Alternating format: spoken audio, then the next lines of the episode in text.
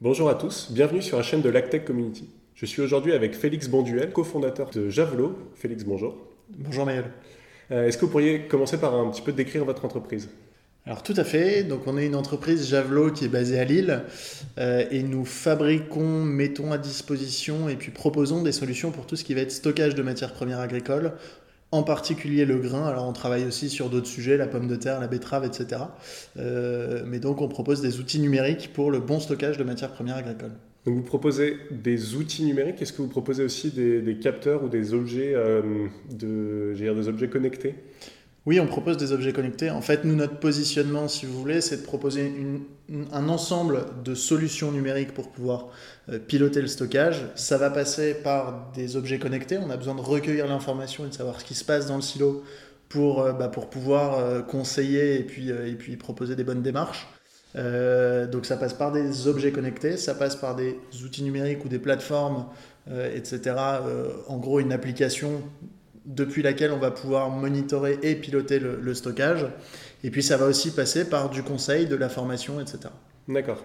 Donc est-ce que euh, votre philosophie, entre guillemets, c'est vraiment de gérer le stockage depuis les informations brutes qu'on peut récupérer dans le silo euh, jusqu'aux décisions à prendre? Est-ce que on est vraiment, vous avez vraiment pour ambition de, d'englober un peu toutes les étapes du stockage? Alors c'est exactement ça. Si on prend d'ailleurs toutes les étapes, euh, c'est important de le souligner, on travaille sur toutes les étapes du stockage. Depuis la ferme jusque en fait les clients des organismes stockeurs. Donc la ferme, l'organisme stockeur, coopérative ou négoce agricole, et on descend après jusqu'au meunier, au malteur, enfin l'utilisateur du grain. Euh, donc à, toutes ces étapes-là, on est présent. Et puis après, il y a euh, sur les différents savoir-faire, etc., qu'on intervient. Effectivement, on va avoir un côté très opérationnel où on va proposer des outils et, euh, euh, pour pouvoir, par exemple, relever la température, interpréter la température, etc. Mais pour pouvoir l'interpréter, pardon, la première des choses, c'est de pouvoir la relever. Donc on intervient vraiment à toutes les étapes et à différents niveaux. Encore une fois, un côté opérationnel, un côté plus décisionnel, et puis même un, côté euh, finalement audit en continu des sites de stockage. D'accord. Et finalement, qui sont vos clients ou plutôt qui est-ce que est-ce qu'un agriculteur tout seul peut euh, s'équiper pour euh, surveiller son stockage euh, ou est-ce que c'est plutôt des, des décisions à prendre euh, au niveau de la filière euh, entière ou avec justement tous ces acteurs qui sont impliqués? Alors j'ai j'ai plusieurs réponses à vous apporter. Euh, oui, un agriculteur seul peut nous contacter en direct. Il devrait même le faire euh, parce que les enjeux sont majeurs. Non mais quand je- en fait, pour, pour remettre les, les choses à leur place, la problématique à laquelle on s'intéresse, ce sont, euh, enfin les problématiques, ce sont de la moisissure, de la germination, des choses qu'on connaît assez bien. Et en fait, la- la- le principal risque au stockage, c'est les insectes. Pourquoi? Parce que euh, du grain dans lequel on va retrouver des insectes vivants, on va considérer que le grain n'est plus sain, loyal et marchand. Autrement dit, le propriétaire du grain n'a plus le droit de le vendre. Mm. Un agriculteur qui stocke, il stocke finalement 100% de ses revenus, on parle bien de son chiffre d'affaires, on parle pas de marge, on parle pas de quoi que ce soit, il stocke pour pouvoir optimiser ses marges, mais il stocke la totalité de son chiffre d'affaires. Or, le risque sur ce chiffre d'affaires, il est de 100%. La présence d'insectes, certes, ça va diminuer ses revenus, ça va pouvoir diminuer la qualité et donc euh, créer des, euh, réfactions, etc. Mais le risque, il est 100% parce que son grain, il pourrait très bien être déclassé donc ne plus pouvoir le vendre au même prix. Créer de la freinte produit. On parle de 0,5 ou 1%, je crois, de freinte par mois quand on a des insectes dans le grain. Donc, c'est-à-dire que tous les mois, il va perdre 0,5% de son chiffre d'affaires. C'est monumental. Mm. C'est monumental. Donc, l'enjeu, il est vraiment important. Donc, évidemment, euh, moi, je ne peux que conseiller à un agriculteur d'avoir ce type de solution. Alors, Javelot ou une autre. La, la différence de Javelot, évidemment, je vais prêcher pour ma paroisse, elle est importante, mais d'avoir des solutions pour pouvoir piloter le stockage efficacement est extrêmement important pour l'agriculteur. Maintenant, sur nos utilisateurs et sur nos clients privilégiés, aujourd'hui, nous, on travaille énormément avec les organismes stockeurs, coopératives et négoces agricoles, mais pour deux types d'utilisation, soit pour leur silo à eux, soit pour les agriculteurs. C'est-à-dire qu'on travaille avec des organismes stockeurs, des organismes stockeurs, pardon, qui veulent accompagner leurs agriculteurs. Et donc, on crée en fait une sorte de, de contrat tripartite entre Javelot, l'organisme stockeur et l'agriculteur, euh, en essayant d'équilibrer évidemment euh, euh, le côté gagnant-gagnant-gagnant. Euh, mais les agriculteurs sont gagnants parce qu'on essaie d'optimiser leur stockage, de le rendre plus qualitatif. L'organisme stocker, ce qu'il va rechercher, bah, c'est du volume, c'est de pouvoir apporter des nouveaux services à ses agriculteurs, et puis c'est de pouvoir bah, finalement récolter du grain de qualité aussi à l'arrivée. Et puis la finalité de Javelot, bah, c'est évidemment de, pouvoir équiper plus de stockage. D'accord. Donc, euh, est-ce que vous auriez un, petit peu un retour d'expérience sur ces, contrats tripartites? Est-ce que c'est des choses qui sont assez faciles à mettre en place ou est-ce qu'au contraire, euh, vous avez un petit peu des difficultés à réunir un peu tous ces acteurs ensemble? Alors facile, euh, facile, c'est jamais facile, hein, il faut se battre un petit peu, mais, euh, mais par contre ça se passe très bien et, euh, globalement les organismes stockers qui, avec lesquels on travaille, ils, sont, ils sont ravis. oui, ça demande de l'organisation, ça demande des fonctions support pour nous, mais par contre c'est c'est assez facile de pouvoir se déployer rapidement pour nous parce qu'on a l'offre qui est vraiment adaptée, on a les produits qui sont adaptés et donc ça se passe, ça se passe très bien. D'accord. Et vous parliez donc de, de, la surveillance du stockage du grain avec euh, plusieurs, euh, plusieurs risques potentiels pour l'agriculteur ou pour l'organisme stocker. Euh, qu'est-ce que vous surveillez concrètement et comment est-ce que vous faites le lien ensuite avec ces, risques pour pouvoir les, prévenir? Alors, qu'est-ce qu'on surveille concrètement? Le, principal facteur, alors il y a deux facteurs à surveiller en théorie dans le stockage, selon Harvalis, hein, ils ont créé des matrices qui sont très bien faites là-dessus. Moi, j'en rajouterai un troisième les deux facteurs présentés, c'est température et humidité. Et moi, je rajouterais le facteur temps parce que, évidemment, euh, plus, euh, plus les, températures et l'humidité vont être élevées longtemps, plus la cinétique de présence des insectes, évidemment, sera importante. Sur les deux facteurs qu'on nous demande de surveiller, température et humidité, nous, on a écarté l'humidité. Pour une simple et bonne raison, c'est que l'humidité n'a pas de raison d'évoluer pendant toute la durée de stockage on va stocker du grain à 12-13% d'humidité au départ, à l'arrivée il sera à 12-13% d'humidité. Ce qui va varier très fort, c'est la température. Et ça, il y a des enjeux euh, très forts hein, de, palier de refroidissement de la température.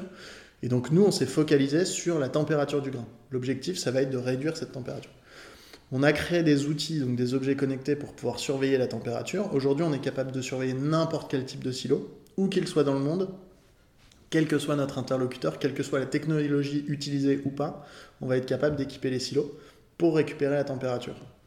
Il y a la température et puis après il y a le pilotage de la ventilation euh, qui sont extrêmement importants parce que c'est grâce à ça qu'on va pouvoir optimiser bah, les coûts, qu'on va pouvoir optimiser la température, euh, gérer le personnel, etc. Et donc nous, on a aussi créé un outil pour pouvoir piloter à distance euh, ou de manière complètement automatique la ventilation. Ça signifie que, euh, par exemple, si la, température augmente dans mon silo, euh, est-ce que je vais avoir moi un système d'alerte qui va me dire qu'il faut que j'aille voir ou que j'aille agir pour résoudre ce problème? Ou est-ce qu'on est plutôt sur de, la, de la surveillance automatique et justement des déclenchements automatiques? Alors les deux. Euh, non seulement, euh, effectivement, si vous avez une élévation de la température, vous allez recevoir des alertes, vous allez recevoir des appels de notre part, et puis vous allez surtout recevoir du conseil. Euh, si je vous dis, Mayol, que vous stockez 1000 tonnes de blé et que le blé est à 19 degrés, est-ce que c'est bien ou est-ce que c'est pas bien? Hmm, Impossible de le dire. En fait, ça dépend tellement de la situation, de la configuration du site, etc. Et nous, c'est ce savoir-faire qu'on a développé. Et c'est pour ça qu'on se présente, nous, comme des experts du stockage, des experts du stockage, et on s'est formé et on est accompagné en permanence par Arvalis sur ces sujets-là. On travaille sur plein de sujets avec eux. On, a des projets de RD en ce moment avec eux, etc. Mais notre savoir-faire, il est vraiment sur l'expertise du stockage. Faire une sonde de thermométrie, globalement, n'importe qui est capable de le faire. Hmm. Exploiter la donnée, etc. Euh, ça, tout le monde n'est pas capable de le faire. Nous, on a appuyé ce savoir-faire-là pour pouvoir accompagner nos clients. Et encore une fois, l'objectif, c'est de dire, bah, voilà, vous allez investir dans ce matériel. Alors, en l'occurrence, notre modèle commercial n'est pas fait comme ça, on y viendra peut-être après, mais vous allez vous créer une charge sur le pilotage de votre silo. Il faut que cette charge soit rentable, et ça, c'est notre travail de pouvoir vous rendre cette charge rentable en optimisant la qualité du stockage. D'accord. Donc finalement, euh, avoir des, informations sur ce qui se passe dans le silo, euh, c'est intéressant, c'est bien, mais ce n'est pas du tout suffisant et qu'il y a vraiment une expertise et euh, un besoin de formation sur ces questions-là très spécifiques et qui peuvent avoir des, répercussions très fortes sur le, sur le chiffre d'affaires, sur l'année tout simplement d'un agriculteur. Bah, c'est encore une fois, je prendrai le même exemple que, juste avant, mais c'est oui, de savoir qu'on a telle température, c'est bien. si on est expert. De savoir que j'ai telle température et du coup de savoir les décisions que je dois prendre derrière et comment je vais agir sur ce silo, je pense que c'est ça qui est primordial. D'accord. L'un n'est pas dissociable de l'autre. hein. D'avoir l'information est indispensable pour pouvoir bien piloter son stockage. Ça, c'est évident et on, on le démontre tous les jours à nos clients. Et typiquement, on est en train, en ce moment, de faire euh, la démonstration à un organisme stocker chez qui on a installé deux sites. Euh, et sur les deux sites, on lui a totalement équipé les deux sites. Par contre, il y a un site où on lui a donné accès à l'application et il y a un site où on ne lui a pas donné accès à l'application. En revanche, on enregistre tout ce qui se passe sur ce site-là et on se rend compte que la gestion, là où il n'a pas l'information, nous on s'en doutait un peu au départ, mais on lui fait la démonstration que quand il n'a pas l'information, il pilote n'importe comment son site. Et ça, c'est quelque chose qu'on est en train de faire. Et de l'autre côté, ça se passe très bien. Et on est en train de refroidir de manière spectaculaire le site. D'accord. Donc c'est euh, donc c'est vraiment quelque chose de- de- d'intéressant et, euh, et, et- et c'est des choses qu'on peut justifier. Et au niveau justement de, ces informations, de ces décisions euh, que je vais devoir prendre, est-ce que, euh, est-ce que c'est, vous avez sur l'application des, conseils un petit peu je dire, généraux euh, liés aux, variations de température que vous auriez pu enregistrer Ou est-ce que tout de suite je vais devoir je veux dire, discuter avec un expert, contacter quelqu'un et en parler vraiment pour mon cas spécifique? Non, il y a des choses, euh, il y a des choses qui se passent en automatique. hein. Sur l'application, on a évidemment des alertes, des algorithmes qui viennent euh, alerter soit par mail, soit par un pop-up sur l'application, soit par SMS, de manière automatique. En revanche, nous, on a vraiment un pôle qui est dédié à ça, dont le métier, c'est de faire du conseil. Donc, ils font plusieurs choses. Un, il y a l'aspect formation. Ils vont former chacun de nos utilisateurs sur l'application et puis plus globalement sur le stockage et ce que nous, on peut apporter au stockage. Euh, Deuxièmement, ils vont travailler sur des use cases. Alors, on ne les met pas forcément sur l'application, mais on peut les partager à nos utilisateurs d'autres manières. Et on a plein de use cases qui sont très intéressants sur des stockages qui sont problématiques. Donc ça, nous, on les ressort parce que ça nous permet de faire de la pédagogie aussi par ailleurs. Évidemment, on les garde confidentiels, mais ça nous permet de faire de la pédagogie par ailleurs. Et il y a un dernier point, c'est que ça nous arrive d'avoir des alertes récurrentes chez un client. Euh, et, et là, je prendrai encore un exemple dans le sud-ouest. Alors, c'était l'année dernière, mais on faisait une démonstration encore une fois à un client et on faisait un test chez un gros prospect, pour le coup, une grosse coopérative. Euh, on avait installé les sondes depuis deux semaines et puis on a vu la température qui montait, qui montait, qui montait, qui montait. Il recevait des alertes, mais il n'agissait pas, donc on a fini par lui passer un coup de fil. Pour essayer de trouver la solution, on s'est rendu compte qu'il avait un contacteur qui était tombé en panne, donc ça ventilait pour réchauffer le grain. Donc il dépensait de l'énergie, il dépensait du temps, il dégradait la qualité de son grain pour rien. Et ça, c'est des choses qu'on a été capable de lui, prouver et de lui faire économiser énormément d'argent. Et aujourd'hui, on a déployé sur énormément de sites chez eux, euh, et leurs agriculteurs d'ailleurs, parce que ça nous permet de. euh, bah, enfin, ça leur permet surtout de réduire les coûts tout en intégrant la charge javelot. D'accord. Euh, alors justement sur ces questions de, panne, typiquement si, euh, si mes sondes tombent en panne dans mon silo, est-ce que c'est quelque chose que je vais pouvoir euh, réparer moi-même peut-être avec des, pièces de rechange ou est-ce que tout de suite il va falloir faire venir quelqu'un de spécialisé pour, pour s'en occuper? Alors, nous, ce qu'on a imaginé, c'est vraiment le modèle le plus fluide possible. Encore une fois, on est plus des vendeurs de logiciels et de conseils que des vendeurs de matériel. Le pari qu'on a fait, euh, et qui était assez difficile, hein, parce qu'on est dans un milieu industriel où euh, nos clients et nos prospects sont très attachés à la propriété, etc. Mais le pari qu'on a fait, c'est de dire à nos clients, en fait, le matériel, c'est plus un sujet pour vous. Nous, on va vous mettre à disposition du matériel. Demain, il y a une sonde qui tombe en panne, on vous la remplace. Demain, euh, on n'arrive plus à capter à tel endroit, ben, on vous mettra le correcteur de réseau pour pouvoir récupérer la donnée. Et le, matériel n'est plus un sujet. Donc, demain, il y a une sonde qui tombe en panne, nous, c'est notre métier de pouvoir la remplacer, etc. Si on peut le faire à distance, tant mieux. Si on doit se déplacer, ben, on se déplace. Si on arrive à le faire par téléphone, parce qu'il suffit d'ajuster quelque chose, ben, on le fait par téléphone. Et aujourd'hui, euh, très honnêtement, on a très peu à se plaindre. Ça nous arrive d'avoir des sondes, des sondes qui tombent en panne. Euh, globalement, je crois que pour vous donner un ordre d'idée, on doit être à 3 pour 1000 sondes dans le ratio.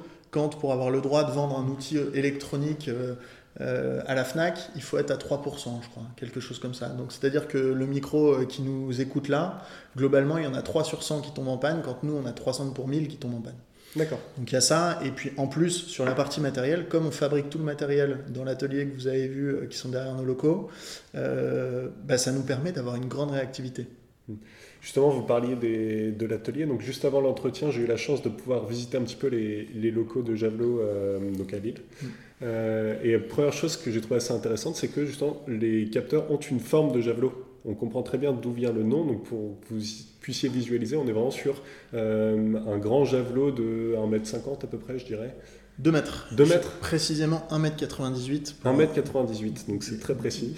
ouais, ça nous permettait d'optimiser la logistique. Avec le carton, ça fait 2 mètres. Ah, on, voit un peu toute la réflexion derrière. C'est intéressant d'avoir justement le, les, les, petites anecdotes sur la, conception. Donc on est vraiment sur des, des capteurs, euh, finalement des, des, capteurs assez grands euh, qu'on va aller plonger dans le grain directement, c'est ça euh, Exactement. Alors ça, c'est le produit historique parce qu'on en a développé d'autres depuis. Encore une fois, c'est ce que je disais tout à l'heure. On est capable d'équiper n'importe quel type de silo. Des silos, il faut imaginer qu'il y en a de toutes les formes, de toutes les tailles, etc. Des silos. Alors, j'ai envie de dire des silos à plat, mais en fait, même ça, ça veut rien dire tellement il y a une variété dans ces silos à plat.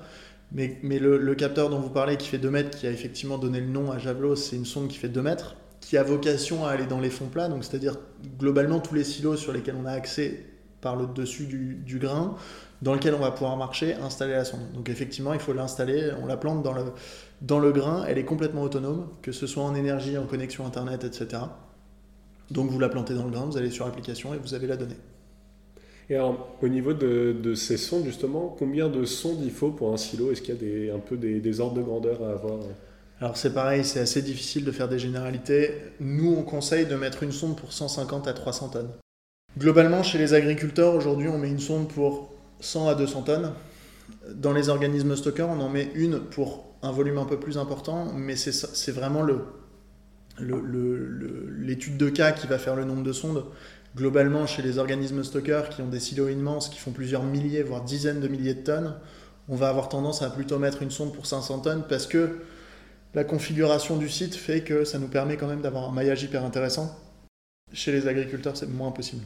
Et donc, en amont, il y a vraiment besoin d'un audit précis du silo et d'avoir peut-être quelqu'un qui se déplace bah, sur place justement pour voir un peu la configuration Alors, soit on le fait sur place, soit on peut le faire à distance. Euh, en général, on arrive à le faire à distance hein, très bien euh, et on équipe des silos un peu partout en Europe, donc, euh, on arrive à le faire à distance. et on arrive même à, guider nos utilisateurs dans l'installation à distance parce qu'on a vraiment prévu des outils qui soient les plus simples possibles.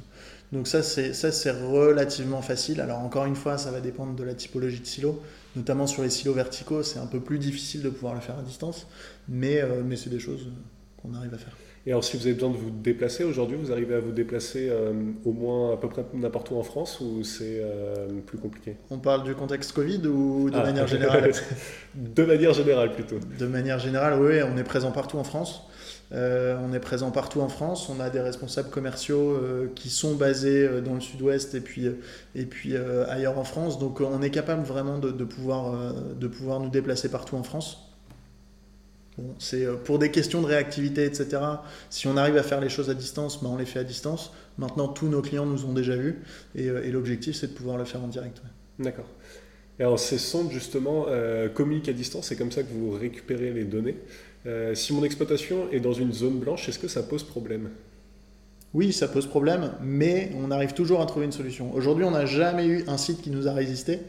Euh, on a toujours réussi à trouver une solution. Alors, ça peut créer quelques légers surcoûts, euh, mais globalement, on a toujours réussi à pouvoir équiper les sites, même dans les pires zones blanches. Donc aujourd'hui, on passe par du Sigfox pour les sondes. Alors, on travaille sur plein de technologies, mais, mais on a toujours réussi à, pouvoir mettre à pouvoir équiper un site et à pouvoir, le cas échéant, développer un réseau local pour, euh, pour une zone blanche. D'accord. Donc on est vraiment sur une technologie finalement assez robuste euh, qui s'adapte à, toute configuration de silo et, euh, et, qui peut être équipée à peu près n'importe où. Ah, c'est pas à peu près, c'est n'importe où. Alors, complètement n'importe Si tant est qu'il y ait une connexion Internet quelle qu'elle soit, euh, que ce soit de la 3G, que ce soit du, du Wi-Fi avec de l'Ethernet, que ce soit du Sigfox, que ce soit autre chose, on arrivera à nous connecter. D'accord. il faut quand même une once d'Internet. Hein. S'il n'y a pas Internet, de toute façon, vous ne pourrez pas récupérer les données sur votre téléphone. Donc, euh. Euh, et alors, si maintenant on parle un petit peu plus de, de coûts et d'ordre de, de, grandeur, qu'est-ce que ça coûte pour équiper un silo? Alors, j'ai l'impression de faire que des, que des réponses euh, sans vouloir donner la réponse, mais euh, des réponses de politique, on va dire. Mais c'est assez difficile de vous dire. Ça va énormément dépendre de la configuration des sites. Globalement, on a l'habitude de parler non pas en nombre de capteurs, mais on a l'habitude chez Javelot de parler en capacité de stockage. Et globalement, donc, on arrive à équiper des silos selon les niveaux d'équipement. Hein. Euh, on arrive à équiper des silos pour entre 50 centimes et on va dire 1 euro, 1 euro 20 de la tonne pour la thermométrie et le pilotage de la ventilation à distance. J'ai presque envie de dire, euh, peu importe, oui, ce sera toujours trop cher. De toute façon, c'est sûr que si on arrivait à avoir ces solutions-là gratuitement, ce serait, euh, ce serait super. Globalement, la promesse qu'on est capable de faire, c'est oui, ça va peut-être vous coûter 1 euro, 2 euros, à la limite 5 euros, peu importe. Puisqu'on est capable de faire des gains qui sont au moins égaux à 7 euros euh, de charge qu'on va créer. Pour être plus concret, on va créer 1 euro de charge. La promesse qu'on est capable de faire à nos clients, c'est vous allez gagner au moins 1 euro. Donc dans tous les cas, cette charge sera rentable. D'accord. Et au niveau des gains pour les clients, donc on a déjà parlé des, gains, financiers sur la qualité du grain et la réduction du risque. Euh, est-ce qu'il y, a aussi des gains en termes de gains de temps ou de, conditions de travail? Je pense que le premier des gains, c'est euh, aussi la satisfaction d'avoir travaillé pendant un an, euh, de produire de, des bonnes céréales, du bon grain en général, euh, parce que c'est aussi pour ça que travaillent les agriculteurs. Il n'y a effectivement pas que le côté financier. Et ce qu'on a constaté, c'est qu'en général, euh, le stockage intéresse peut-être un peu moins euh, nos interlocuteurs que la partie production. Je parle des agriculteurs, hein, je ne parle pas des, organismes stockeurs, mais naturellement, le stockage, c'est quelque chose d'annexe. Et on a même parfois des interlocuteurs qui considèrent qu'en fait, bah, stocker du grain, on stocke une grosse masse inerte sur laquelle il y a assez peu de risques, ce qui n'est pas du tout vrai. Euh, mais, donc il y, a vraiment ce gain en satisfaction de pouvoir stocker, bien stocker, au même titre qu'on a bien produit pendant un an. D'accord. Ça c'est la première chose. Euh, la deuxième chose, c'est évidemment des gains financiers, mais il y a plein de choses là-dedans. Il y a la qualité du grain, il y a les économies d'énergie, et puis comme vous le disiez, il y a le fait de moins se déplacer. Euh, il y a le fait bah, de ne pas devoir se réveiller la nuit pour aller déclencher la ventilation. au même titre qu'ils devraient se lever la nuit pour aller voir s'il y a du vent et s'ils peuvent traiter. Les périodes de ventilation, bah, c'est quand il fait plus frais. Et quand est-ce qu'il fait plus frais? Bah, C'est la nuit de 22h à 6h du matin. Donc quand il faut ressortir pour aller déclencher la ventilation, ça peut être, ça peut être problématique. Et donc ce qui se passe en général, c'est qu'on se dit, bon, bah, je la déclenche à 18h, et puis on a 4 heures où on va réchauffer le grain. Donc en termes d'énergie et en termes de qualité de stockage, ça ne va pas du tout. Donc effectivement, il y a un vrai gain sur ce côté déplacement, et puis globalement main-d'œuvre. Alors que ce soit pour les OS ou que ce soit pour les agriculteurs, ce sera vrai. Et au niveau de la donnée maintenant, euh, toutes ces données qui sont générées, euh, à qui est-ce qu'elles appartiennent? Alors les données de toute façon, elles appartiennent à l'utilisateur, donc à l'agriculteur, à l'organisme stockeur, euh, globalement à celui qui paye, mmh. celui qui achète. Et les données, elles peuvent appartenir aussi à Javelot, mais dans tous les cas, on a l'obligation qu'elles soient anonymisées. La donnée, à la limite, euh, aujourd'hui, oui, c'est un sujet, je pense qu'il y, a des vraies craintes sur la donnée. Nous, aujourd'hui, on exploite assez, pas, enfin, c'est pas assez peu, c'est peu ou pas du tout, même la donnée. Euh, autrement dit, on la commercialise pas. Pourquoi est-ce que la donnée peut être intéressante pour nous? C'est uniquement pour pouvoir créer des modèles au même titre que le fait Arvalis, à travers des sondages, etc. Nous, on a la chance de pouvoir avoir de la donnée concrète et donc de pouvoir suivre des évolutions de température en fonction de la température extérieure, etc. Et donc de pouvoir créer des sortes de matrices de recherche. Et le seul objectif là-dedans, ça va être de pouvoir, bah, nous aussi, monter en compétences, d'avoir une multitude, je vous parlais tout à l'heure de use case, euh, d'avoir une multitude de use cases et du coup de pouvoir encore mieux conseiller nos, nos utilisateurs. D'accord, donc on est vraiment sur une donnée qui est utilisée à la fois pour euh, surveiller ce qui se passe, puisque vous, avez, vous gardez tout de même un œil sur ce qui se passe euh, dans les silos. On peut recevoir des alertes, euh, si c'est trop récurrent, on peut recevoir des alertes. Et, et, ensuite, c'est plutôt sur de, l'amélioration du, du, système et d'être capable de, voilà, de, de gérer un petit peu les différentes cas de figure et de, s'améliorer. Donc on est vraiment sur une utilisation, euh, on vous n'êtes pas du tout sur une utilisation commerciale de ces données, vous n'avez pas de, commercialisation de ces données. Euh. Alors nous, non. Euh, par contre, ce qu'on aimerait un jour, c'est que nos utilisateurs puissent commercialiser leurs données. C'est-à-dire qu'on crée, nous, des, ou on émet pour nos clients des rapports de traçabilité. Nous, on aimerait que demain, nos utilisateurs soient capables de bah, vendre leurs grains plus cher parce qu'ils peuvent justifier qu'ils ont bien stocké. Ça, c'est vraiment nous de créer de la valeur pour nos utilisateurs demain et qu'ils puissent valoriser le fait qu'ils aient bien stocké. Ça nous paraît être un bon moyen pour eux de valoriser la donnée, qui leur appartient encore une fois. Et est-ce y a, est-ce que vous, avez déjà eu le cas de figure où, euh, des, par exemple, des organismes de stockage euh, demandaient spécifiquement euh, d'utiliser donc une solution de, surveillance du stockage du grain pour, pour accepter le grain justement? Est-ce que c'est déjà arrivé? Alors, pour l'instant, non. Euh, pour l'instant, non, mais je pense que ça va arriver de plus en plus. La thermométrie et globalement des outils pour pouvoir surveiller le stockage, ça va être de plus en plus exigeant pour la simple et bonne raison que je vous parlais tout à l'heure du fait d'avoir des insectes dans le grain. Euh, aujourd'hui, la seule solution qu'on ait, ou quasiment la seule, c'est l'utilisation d'insecticides chimiques. Vous connaissez le contexte, alors on est pour, on est contre, peu importe, c'est pas de ça dont je parle, mais euh, le contexte, il n'est pas du tout favorable pour les insecticides. Les insecticides de stockage, il se trouve que quand on retrouve des traces dans un produit fini euh, d'insecticides, c'est très souvent les insecticides de stockage parce qu'ils sont pulvérisés à la toute fin, quand le grain a la forme de grain, euh, et qu'ils passent directement chez le meunier pour faire de la farine. Donc on va retrouver ces traces d'insecticides, pas tout le temps, mais ça peut arriver, et quand on retrouve des traces d'insecticides, c'est bien souvent ceux de stockage.